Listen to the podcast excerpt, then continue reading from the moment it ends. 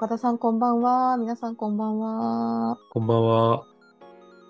本日も始まりました。コマースワイワイワイドのお時間なんですけれども、いや、なんか、今日が11月の15日にこれ収録してるんですけど、急に寒くなってきましたね。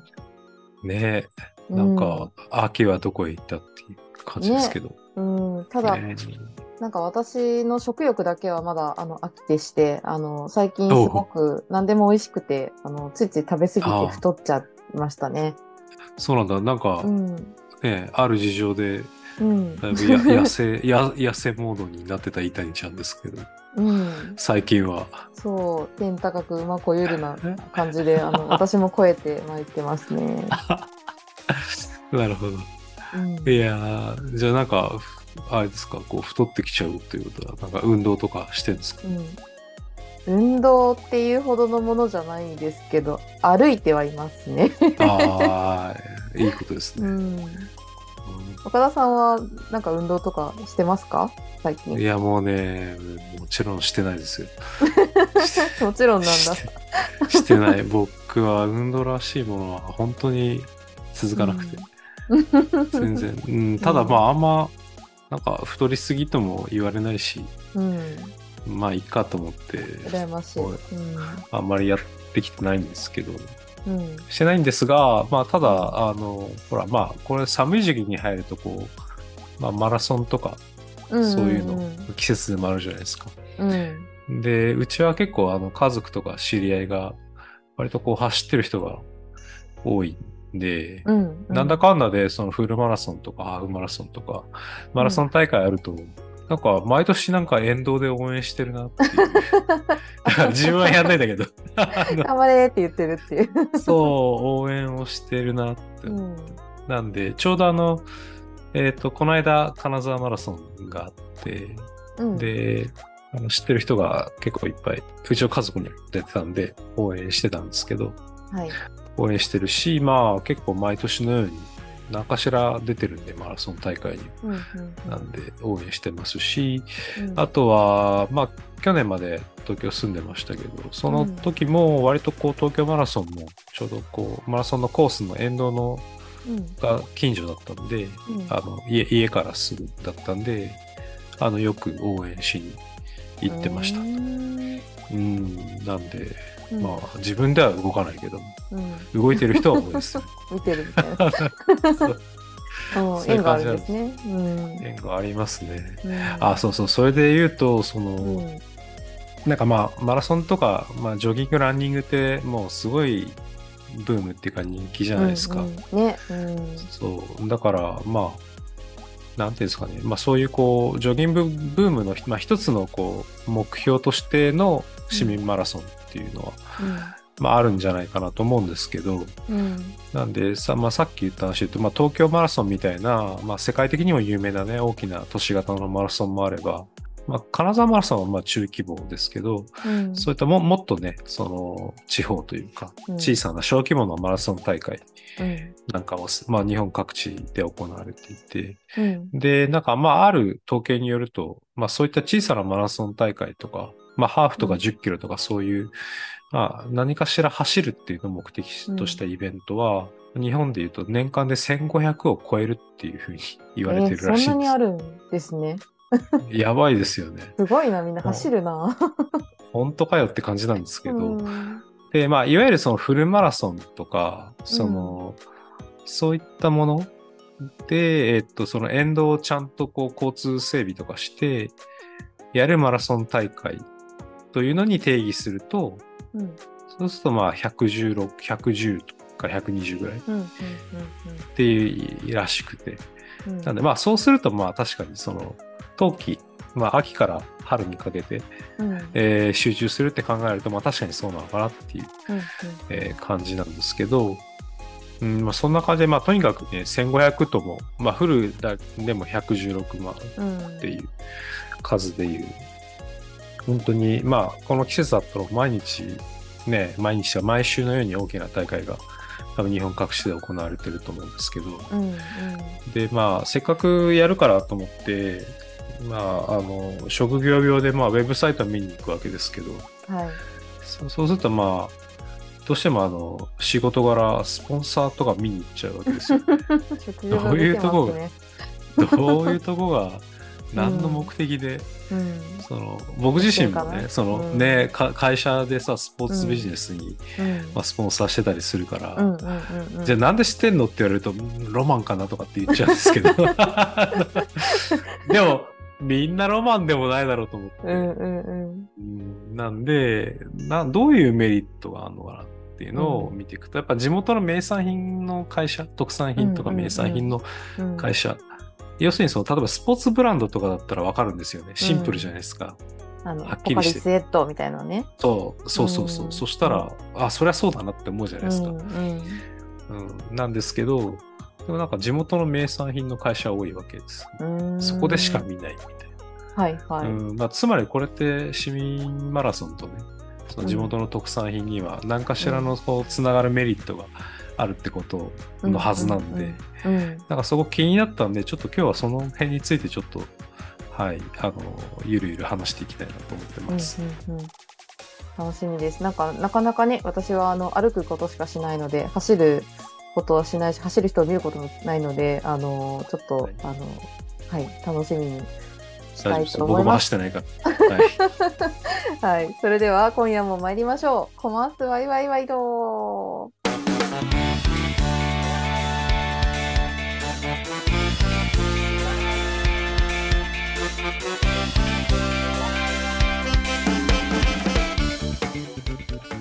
というわけで本日は、えー市民マラソンと、えースポンサーですかね。特産品か。特産品ですね。うん。の関係についてなんですけど、そうそう、なんかあの、まず、市民マラソンこんだけ、まあ、盛り上がっていて、で、さっきみたいにその、まあ、地元の名産品、特産品とかが、まあスポンサーしていることが多いっていう、えーことなんですけど、じゃあうん。具体的にその市民マラソンの、その、例えば、こんだけやるってことは、いいからやってるんですよね、多分まあね、うん、意味あるからやってんですよね。そう。なうん。つまりそのやるだけの価値があると。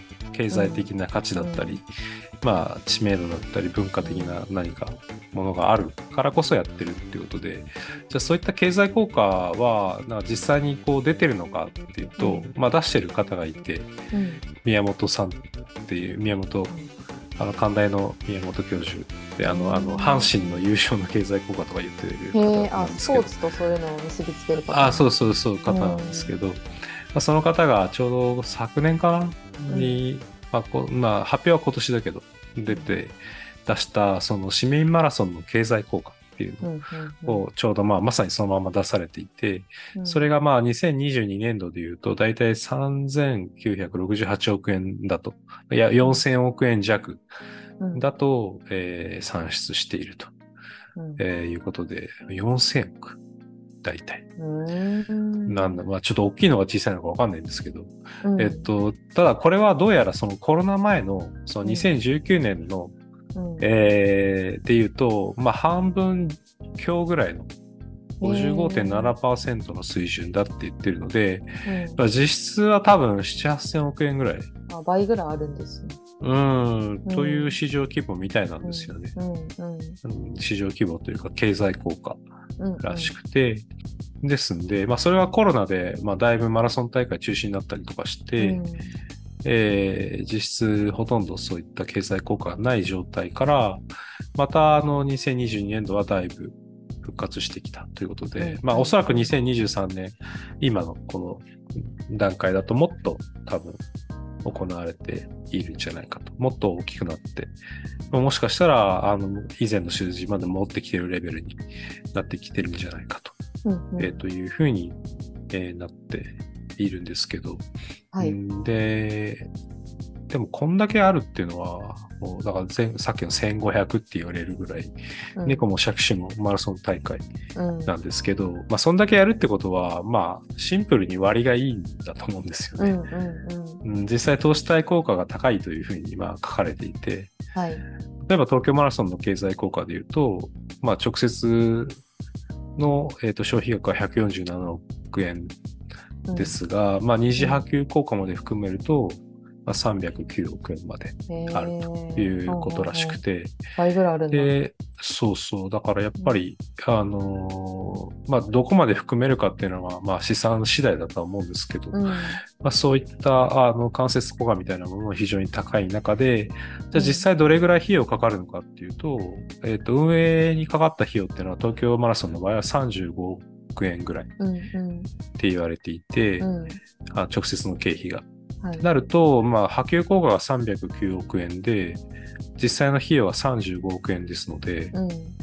はい、非常にあの、まあ、10倍近く、まあ、約8.6倍って書いて、記事には書いてあるんで、うん。まあ、8倍から9倍ぐらい費用対効果ですね。まあ、広告業界で言えば、ロアスは900%、うんね コス。コスパいいですよね。コスパいい。うん。そうなんですよ。なんで、まあ大会の経費が、まあ実際その人が集まってきて、観光業だったり、まあ飲食、あるいはスポーツのそのアパレルだったり、まあ名産品だったり、いろんなものに、いろんな産業に広がって、えーその投資対効果を生んでいるうん。ということですので、うん。そう、運営経費に対して経済効果が大きいんで、まあ、費用対効果が高い。まあ、だからこそいろんな自治体がこぞってやりたがると。えーいうことなのかなと。うん。うん。うん、まあ、でだ実際その新しい施設とか作んなくていいじゃないですか。まあね、走る場所さえあればね。うん。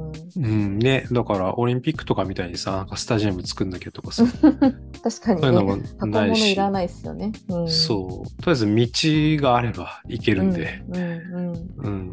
なんで、そうすると、まあもちろんね、その多少のインフラ整備とかは必要かもしれないですけど、あるいは警察とか消防とか、そういった、あの、もろもろの調整はあるでしょうけど、うん、まあでも、大きな広告費を集めずとも、まあ、市民マラソン立ち上げたら、まあ、ランナーは来てくれるし、うん。ランナーに付随して応援する人たちも集まってくれるとうん。いうことなので、まあなんか、大きな観光資源がないうん。えー地域にとっては、まあ、非常に少ない投資で、うんまあ、地元をアピールできる絶好のイベントうんなんだろうなとうん。いうふうに、まあそういうふうに市民マラソンっていうのは使われてるっていうふうに、まあ思いましたっていう。うんだからかなんかね、結構地方でやってる、地方とかね、あの、やってるなっていうイメージがあったんですけど、それって、まあうんこういうこともあるってことなのかもしれないですよね。自治体に予算が少なかったとしてもまあできるし、ちゃんと集客できるっていうところとかがあるのかなって今聞きながら思いました。そうですね。なんか東京みたいな大都市になると、やっぱ交通規制も相当大変だから、うんだから結果的に東京マラソンとかって、まあ足切りのラインが結構高かったりするらしいんですけど、うん。そう要するにその、最後の人が行ってくれないと止められないじゃないですか。まあか。あ道路の交通規制解除できないじゃはないい、はいはい。そうすると、むちゃくちゃずっと歩いてる人とかいたら、うん。ずっと道路を開けられないから、うん、確なかに。ので足足切りラインが結構高めなん。で、まあレベルが高いマラソン大会に結果的になる。都市型は結構どこもめマラソンのレベルが高くて、うん。で逆に地地方だと、まあその辺は、あ、別に 緩くてもいける みたいになるので、うん。比較的タイムがこう緩いっていうか、その、アマチュアランナーでも全然問題なくクリアできるので、うん。まあ、それでまあ裾野が広がって、うん。で、観光がてら行こうかっていうモチベーションにもなって、うんはい。なので、地方マラソンの方がよりこうんう、ワイワイした雰囲気になりやすいっていう、そういうのはあるみたいですね。へえ。という感じで、まうんあ、そのワイワイが、まあ、実際経済効果として生まれてるわけなんですけど、うんまあ、経済効果っつっても一口に言っていろいろあって、で、まずその一番マラソン大会で思いつくのは、いわゆるこう交通費、宿泊費の部分うんうんうんなんですけど、うんあのーまあ多くのマラソン大会っていうのは、基本的に当日の受付はできないので、その朝スタートするから、ほとんど。ああ、そっかそっか。うんだから、当日来て受付ってわけにいかないので、必ず前日までの受付なんですよね。うんなんで、まあ、数ヶ月前にエントリーしてて、で、まあ、抽選とかが、なんで、まあ、倍率が高い大会が多いから、あの、抽選とかである程度決まって、あるいはなんか優先枠とかなんかいろいろあって、そういうので決まって、うんで、エントリーされて通ったら、実際当日の前日ですね、走る前の日、あるいは前の前の日、2日前とかに、まあ、受付所に行って受付して、ゼッケンもらって、っていうのがあ普通のオペレーションなんですけど、うんうん。なんで、その、まあ、規模にもああの応じてですけど、まあ、大体必ず往復の足と1泊以上の宿泊が発生するので、いう仕組みになってるので、これは要するに観光業なわけですよね。うん。うん、なんで、まあ、交通費、宿泊費っていう部分の経済効果が大きいのかなって、まあ思うんですけど、まあ確かにそれは大きいんだけど、うん。やっぱ人が滞在するっていうのは、その移動だけじゃなくて、やっぱご飯は食べるし、うんはい、お土産を買うし、うん、誰かと話すしっていうので、うんあの人が集まればそれだけ経済が発生するということで、うん。あのちょうどこう、えっ、と、同じところが、あの経済効果ネットさんが試算してる表があったんで、ちょっと引っ張って、あの、記事に載せときますけど、はい。引っ張ってきたんですけど、うん。まあ、交通費は確かに大きい。うん。東京マラソンは全国各地から来るから、交通費の部分は大きい。あの、航空会社とか JR とかが儲かるんでしょうけど、うんあの、それに、よの、ついで大きいのは、うん実はお土産なんですよね。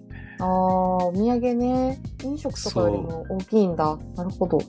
そう、宿泊費とかうん。よりも、うん、あの、お土産に使うお金の方が大きいというふうに試算されてうんいて、うん。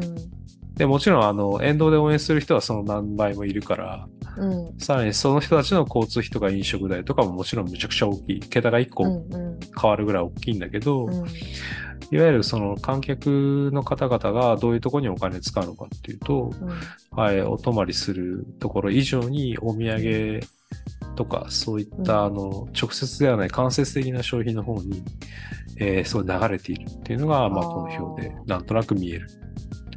なるほどね。じゃあ、やっぱり、まあ、そんだけ土産をみんな、せっかくだしって言って買うのであれば、ね、確かに地域の特産品がスポンサーにつくのもわかるかもって気がします、ね。いやー、そうなんですよ。うん、なんで、うん、なんかまあ、東京マラソンみたいなところだとね、大都市だから、まあ応援消費とか、そのお土産とか、まあ買うもの山ほどあるからさ、買え、うん買おうと思えば。うん、それは大きいのはわかるんですけど、うん、あのーこれは地方のその小さなマラソン大会とかも同じで、うんうんうん。はい、まさに、むしろそういう方がむしろ顕著で、うん。これちょっとなんかあの、ノートに、えー、なんか卒論を載せてる方がいらっしゃって、地域活性化を目的とした市民マラソン大会のあり方についての研究という、あの木畑さんという方が。すごい、ノートにてんだ。うんそうだね。卒論をノートに載せるっていう時代なんだなって、ちょっと面白かったんですけど。まあまあまあ、もとい。で、それでちょうどいいグラフを掲載されてたんで、ちょっと引用させていただきた、いただいたんですけど、はい。で、あの、この円グラフが、その、東北フードマラソンっていうのの、まあ、2019年の時のデータを、うん、えーまあ、グラフに変えたものらしいんですけど、うん。ちなみに東北フードマラソンっていうのは、あの、宮城県の、まあ、内陸部の長沼ってなったかな？っていうところの、うん。まあ、湖の周辺でやるイベントで、うん。まあ、地図見るとわかりますけど、あの、なんもないと、なんもないってと、湖地元の人も笑いしちゃう。そう、要するに、まあ、うん。あの、本当に地方の、えー都市部とかではない、えー部分のとこなんですけど、はい。でそういうところで行われるイベント、しかもあの大会概要を見るとわかりますけど、うん。あの、競技自体もね、ハーフマラソンがメインで、うん、で、あと親子マラソンと、あとバーチャルマラソンっていう、もはやオンライン参加っていうね。いいんだ。もうね、もうほとんどね、イベントですね、これはね。まあお競技祭りなんで。ですね。そう、お祭りりなんですよ。うんうんうんだし、まあ、あの、今年の2023年度のポスターを見ると、うん、合言葉は食べる、飲む、走るですから。なんかの買う飲む打つみたいななんかね。そうそうそう。かなりね、もう走るよりも食べると飲むが先に来るわけですから。あそうなんだ。まあフードとフードをね、こうちょっとあのかけてるとかもあるのかな。そうなんですよ。まさに、うんあの、そうなんです。うん不土器のフードとはい。食べ物としてのフードっていうのはもちろんおっしゃる通うんりかけてます、うんこの人たちはか。けてんだ。かけてるかけてる。かけてますよ。あの、ドメインはね、東北マラソンだったけど、うんなんかあの、ポスターのね、ローマ字表記見るとね、フードがね、あ、ええじゃん FOOD になってますから。あ、本フー当ドです。もうねご名答って感じですけど。なんですよね。心にくいですね。心にくいですね。ですので、まあ、変な話、その周辺に飲食店とか歓楽街があるわけじゃないじゃないですか、こういう地域は。うん。なので、その、まあ、グラフにはね、あの、会場外消費っていう、その会場以外のところでうん。消費した割合が、その国内の宿泊、あ国内宿泊とか移動とかよりも大きいというふうに試算されてるんですけど、うん。ただ周辺にこう飲食店が固まってるわけじゃないから、やっぱりあの、なんていうんですかね、そこにこう特産品集めたりとか、うん。あとはその近いホテルのところに、に、都市に泊まって、うん。えーまあ宮城だから仙台とかを中継にする方も多いでしょうから、うん。で、そこの周辺の飲食費とかもきっと含まれていると思うんですけど、そういう感じで、そうすると、長沼っていう場所は別に観光資源が豊富な場所ではないわけですけど、うんそのこういったイベントを仕掛けることによって、そこに人とか注目が集まっていって、うん。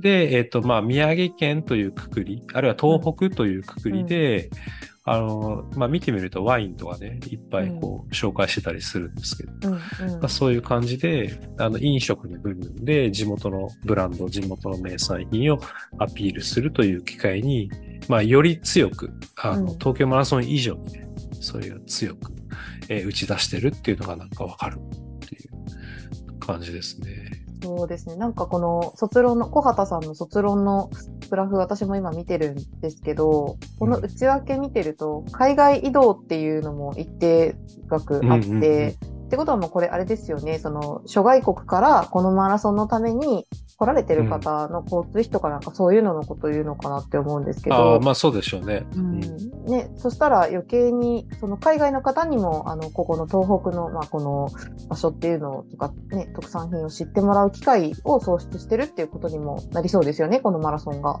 うん、そうですね。うん、本当に。ですんで、まあやっぱり、その、まあ、東京の東京マラソンと東北フードマラソンの、まあ2つの、まあ、例しか今出してないですけど、うん。まあでもどちらにあってもやっぱりその地元とか地域とかそういったものの名産品や食材だったり、えーそういったものを感じてもらうには非常に投資対効果の高いイベントうん。というのはまあ言えるんでしょうね。まあだだ多分どの市民マラソンでもおそらく同じようなことが言えるんじゃないかなというふうに思われますと。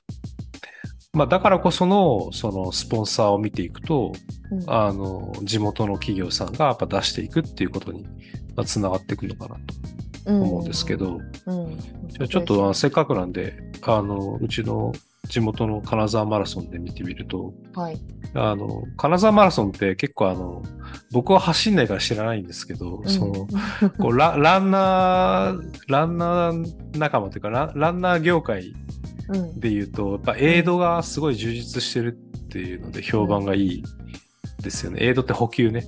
なんではいはい。うんはい。あの、なんで、こう走ってると、まあいろいろこう飲み物だけじゃなくて、うんあの、いろんなものを出してくれるっていうのが 一つ、あの、マラソン大会っていうのは。試食会みたいな。あ、そうそうそう、まさにうんなんですよね。うなんで、金沢マラソンだと食べましステーションとかっていうのを言う、うんいうふうに映像のことを言うんですけど、名前がついている。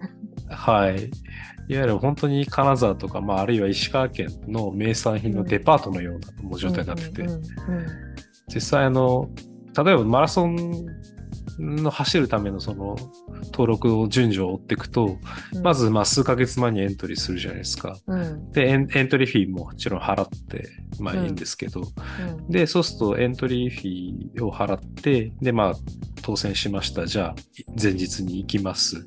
で、前日に新幹線かなんか乗って、で駅着いて、で、そのまま駅地下の、その、あの、受付ができてるので、うんその駅地下の受付に行くと。で、駅地下で全パンフレットもらって、じゃあさあ、ホテルにチェックインしようかって、まあ、なるわけですけど、チェックインそのまま行けないようになってるんですよね。その、うん要するにあの、こうブースを回らないと帰れないようになってるんですよ。そうなんだ。そうそう。うまいことできてるそこそうなんですよ。で、そこで、あの、いろんなパンフレットとうんか試供品をもらいまくっうんてから、やっと解放されて、それでホテルに行くっていう、そういうパターンなんですけど、うんうんはい。で、そうすると、そういうパンフレットとか試供品で、まずその、どういうところがスポンサーだっていうのが、まあ、体感として分かるようになってるんですよ。うんうんうんああそこが出してるんやと。うん。うん。はいで、でその後にまたエイドで実際走ってもフラフラの時に、うんああ、疲れたって言って、で、最初のポイントとかにこう甘いもんがちゃんと置いてあったりとか。金つばって言っておいてある。そう、和菓子スポットとかね。そのうあの和菓子だけじゃなくて洋菓子。ん。うん。うんで、マラソンの後半はだいぶそのカロリー消費して、シャリバテと言われるこの、うん。もうちょっとエネルギーがない,、えーうない状態になってますね。そこで、あの、うん金沢カレーをエイドで食べられたりとか。喉乾きそうだなって思うんですけど、まあまあみたいな感じで。うんで、最後フィニッシュ、完走したら完走賞としてまたお土産いっぱいもらえるっていう、そういう。なるほどね。あじゃあ、この日一日で、その、金沢の、なんかこう、一通りの名産品とか、美味しいものみたいなのは、こう、ちょっとな、はいまあ、まあ、全部舐めれるって感じではあるんですね。いや、そうなんですよ。だから、ちょうどまあ、あの、まあ、ウェブサイトにね、そのマラソン大会のウェブサイトに、うん。まあ、あの、エイドの一覧が紹介されてるんですけど、うん。もう本当ね、金沢のそのお土産品とかのね、うん。本当見本市みたいになってるわけ。うん。なんです。ちょっとまあ、うん。スクリーンショットかなんか貼っときますけど、お味噌もある。そう、そうなんです。あ、そうそう、うん。味噌とかもあって、あ、めうん。まあ味噌の話で言うと、そう、うん。これ全部リンクも貼ってあって、そのうん。パンフレットにも当然 QR コードとかいろいろありますし、うん。ウェブサイトからリンクで、まあ、あの、そういった動線も確保されてるんですけど、うんそう、今言ってくれた味噌とかは乾燥でお土産でもらえるやつなんですけど、うん。この鶏野菜味噌って、うんみたいちゃん見たことあります？ないです。パッケージ。うんあ、やっぱ、やっぱないですよね。ないですよね。関東だと多分あんま売ってるとこないと思うんですけど、うん。この北陸だと割と鉄板の味噌なんですよね。ええこのそうなんだ。この松屋の鶏野菜味噌っていうのは、うん。もうね、どこ行っても売ってる。うん。ですけどえーうん。で、ただまあ味噌なんでね、その、エイドで使いにくいから、まあ、うんフィニッシュ会場でうん。お土産品として渡されるんですけど、うんで、とりあえず、あの、捨てるわけにもいかないから持って帰るじゃないですか、うん。とりあえず。うんうんで、味噌あるから、なんか、あちょっと鍋の絵描いてあるし、うん。ちょっとな鍋として入れてみるかうん。って入れるんですけど、これね、うめちゃくちゃうまいんですよね。へこれ。え。ほんとね、うまい。うん。うん。うん。で、ほら、マラソン大会が11月の下旬、10月の下旬とかに行われるじゃん。ねうんそう。で、だから、絶対使うじゃん。うんどっかで。うんうん。使う。うん。で、なんだこれってなるんですよ。うん初めて食べるとう。めえって そう。そう。なんで、だこういうのって、やっぱりその北陸では土定番なんですけど、うん。やっぱ県外だとね、その、うんまあスーパーの棚におろすっていうだけで相当難しいうん。から、やっぱうんなかなか知ってもらう機会が少ないうん。ですよね。あってもなんかね、手に取ろうって思わないかもしれない。そうそうそうね。うんなんかほら、うんまあパッケージ見てもらえばわかるけど、うん。あ、まあこれ今、今風じゃないじゃないですか。まあね、レトロじゃん。こう、サザエさんが使ってそうな、なんかそうそうね レトロな感じ。そう、令和っていうようんり昭和って感じでしょ？だから、うん。ううんん、なんで、なかなか、あの、これだけで、あの、す攻めるって難しいんで、うん。でこういったイベントで県外の人がたくさん来てうん。もらう。で、しかも、こう、割とこう、反強制的に体験してもらえるっていうか、うんうんうん、そういった機会を増やして、まあ、あの、まあ、認知、あるいは購入、購買、リピートっていうのにつなげていきたいんじゃないかなって、うんえーなってて、なんで、まあ、案の定、そのオンラインショップもあるんですけど、うんうん。もうバッチリサブスク対応してますし、定期便。そう、定期便やってますし、うん。結構あの、そうそう、結構デザインもね、頑張ってて、あの、東村明子コラボとかね、やってたりとか。すごいですよね。うん。そうそう。有名な漫画家さんと。そうなんですよ。東村明子は、あの、金沢の美大出身なので、ああ、だからか。まあ、それもあって、うんそれもあってだと思うんですけど、うん。そう、とかね、なんかやっぱり、こう、皆さん狙いがあって、ちゃんと、うん。このマラソンに、うん。えーまあ、スポンサーしてるんだなっていうのが、えーわかるので、うんうんその金沢マラソンをのその松屋さんの例だけ見ても、うん。やっぱりその実際に体験したりね、見る機会を増やすっていうことで、まあ、こう、県外に越境していきたいブランドにとっては、うん。はい、市民マラソンっていうのはやっぱふさわしいチャンネルの一つだと、まあ、考えているブランドが多いんじゃないかなっていううんことが、うんうんまあ、改めて、はい、こういったスポンサー一個一個の、まあ、振る舞いとかを見ててもわかるなって思ったりします。うん感じですね。うんなんか結構あの走ってる人自身もエイドとかでね食べてあこれ美味しいからまた食べようみたいなのあるかもしれないですけどうんなんかそれこそやっぱ応援に来てる人とかってその知ってる人があの走ってる勇姿を見るっていうのももちろんありますけど、まあ、ただ見てるだけっていうのもねせっかく来たしつまらんって思うだろうからなんかそういうね人たちに対してもアピールできるっていうのはいいですよね。なんか結構本当にうんお祭りの屋台みたいな感じでこう食べ歩いたりとかしてっていうのは全然ありそうって感じがしますね。ねだからこうやって本当に、まあお互いにいいですよね。だから、うん。まあ自分のその、まあジョギング、ランニングっていう趣味と、うん。その地域の経済と、うん。で、そこに関係しているその、まあビジネスサイドもそうだし、実際うん。観客の方もそうだし、うん。なんかみんなそれぞれ楽しんで、うん。あの、あんまりどこも悪いことないんですよね。その主催側もさ、じなんかそんなにコストかかんないし、うん。う。うん。ん、で、なんか健康にもいいしさ、うん。なんか広告、ね、なんか強烈な広告費とかも必要なわけでもない、うん。ないから、うん。なんかこんなにこう、なんてさ、コスパのいいイベントっていうのなかなかないよなと思って、そうですね。うん、なんかそれこそあの、まあ、東京マラソンとかは別でしょうけどその地方でやってるマラソンとかって、まあ、地元企業とかがスポンサーに入るじゃないですか。で、地元の小さい企業とかってそんなに広告費も出せなかったりもするだろうから、うん、うんそういう意味でもなんかこのマラソンのスポンサーっていうのはすごいいいサイズ感な感じしますよね。いや、本当ね、そうなんですよ。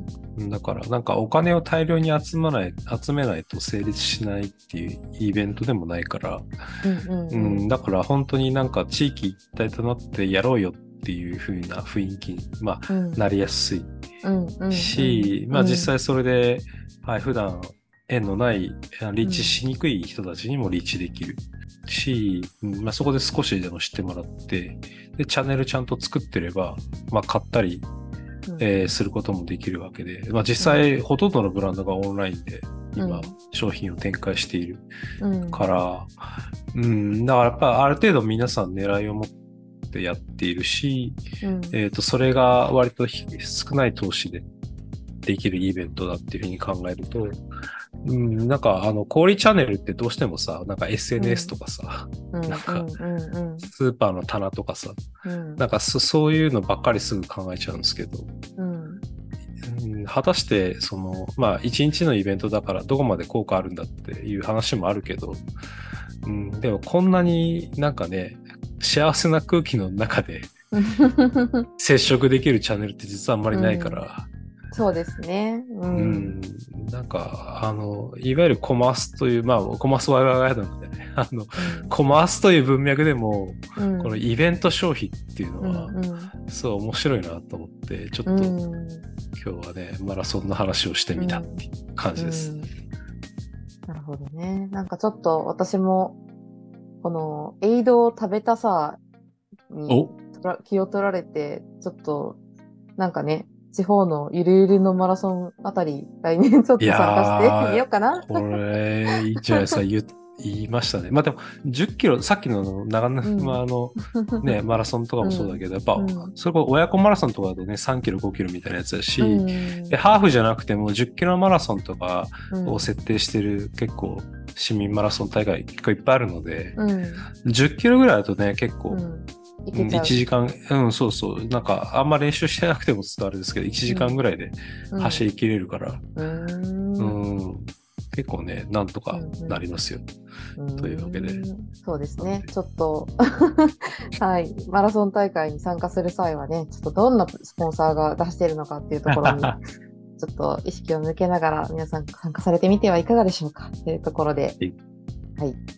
今日は、はい、締めとさせていただければと思います。はい。ありがとうございます。はい、ありがとうございます。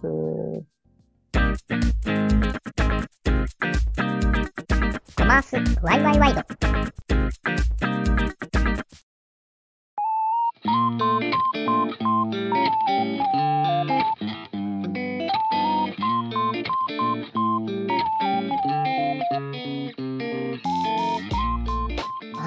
けでね、ええ。今日はちょっとマラソン大会、市民マラソンと物産というところでね、話をだったんですけどね。うん、マラマラソン大会ってあのやっぱ地方のマラソンとかでもなんかなんだろう T シャツにジなんかあの ジャージとかじゃなくてちゃんとしたガチの格好してる人の方がやっぱ多いんですか、99%はガチじゃないですかね。あそうなんだ。うん。あのガチっていうか、ジーパンはさすがに動けないから、あんまりうん。あのコスプレの人は多いです。あそうなんだ。時期的に。うん。うん。あの10月、11月とかだと特に。ああとあとは緩いマラソンだと、うん。そううん足切りラインが低いと、うん。まあ、割とこうタイム目指さなくてもうん。完走はできるから、うん、そうするとはいコスプレの人は金沢マラソンなんかコスプレ率高いですよそうなんですね。うんいろんなキャラクターを見ますよ。なんかガチの人からしてみたらすっごいイライラしそうですね。邪魔すんじゃねえみたいな。あいやいや。そんなことないのかな？あのああいうのはあの、うん。ガチの人はその、うん。先行で先に走るんです、先っていうあかそのスタート最初速い人集まってバーンって走ってって、はい。でそのあもちろんそのうん。そうそうあの自分でタイム申告するんですよ、うん。で目標タイムごとに走る順番決まってうるんで、あじゃあまあいいですね。うん。うんそうそう。そう普通の人はもうみんな団子でみんな走るっていう感じで、はい、結構楽しいですね。応援する側も。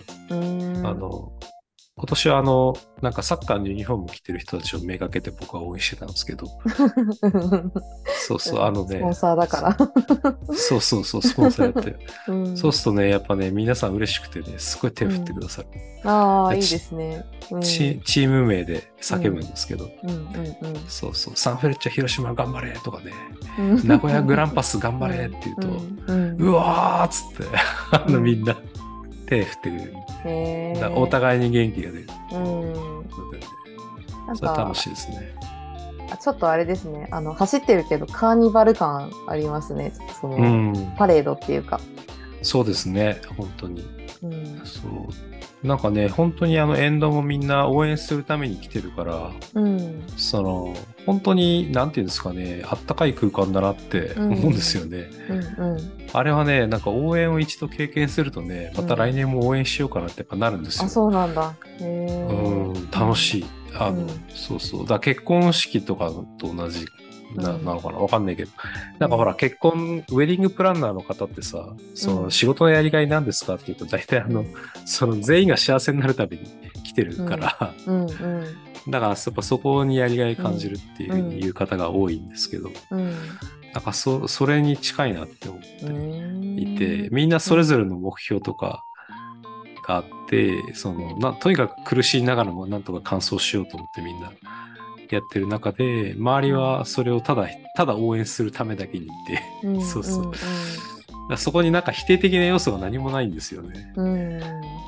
ただ応援するとされるだけの関係だから、うん。もうね、すごいシンプルで、うん。いやーいいなって思って、うん。なので、ただ応援するだけの日なんですけど、楽しいです。本当に。あーじゃあね最近ちょっと元気ないなとかあの、はいい、いことあんまないなっていう人はぜひちょっとマラソン大会に行ってねハッピーオーラとあの元気オーラをもらってそうですね。それはいいかもしれない。で、最後にお土産買って帰ると。ね 地域にもちゃんと落として貢献。そうそうそう。うんそうですね。はいまさに。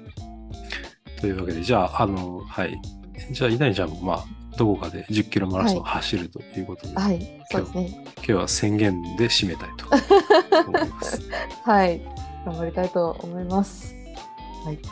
じゃあ、えっと、え X の方もあの運用しておりますので、ぜひアカウントフォローしてみてください。また、この番組は、えー Amazon Music、Spotify、Google Podcast など、えーいろいろなところで聞くことができますので、興味がある方はぜひ視聴してみてください。それではまた次回お楽しみに。ありがとうございました。おやすみなさい。